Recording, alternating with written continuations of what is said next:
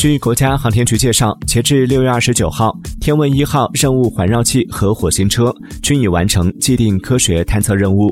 天问一号任务环绕器正常飞行七百零六天，获取了覆盖火星全球的中分辨率影像数据。各科学载荷均实现火星全球探测。天问一号任务经过近两年的飞行和探测，火星车和环绕器配置的十三台科学载荷，共获得约一千零四十 GB 原始科学数据。Thank you.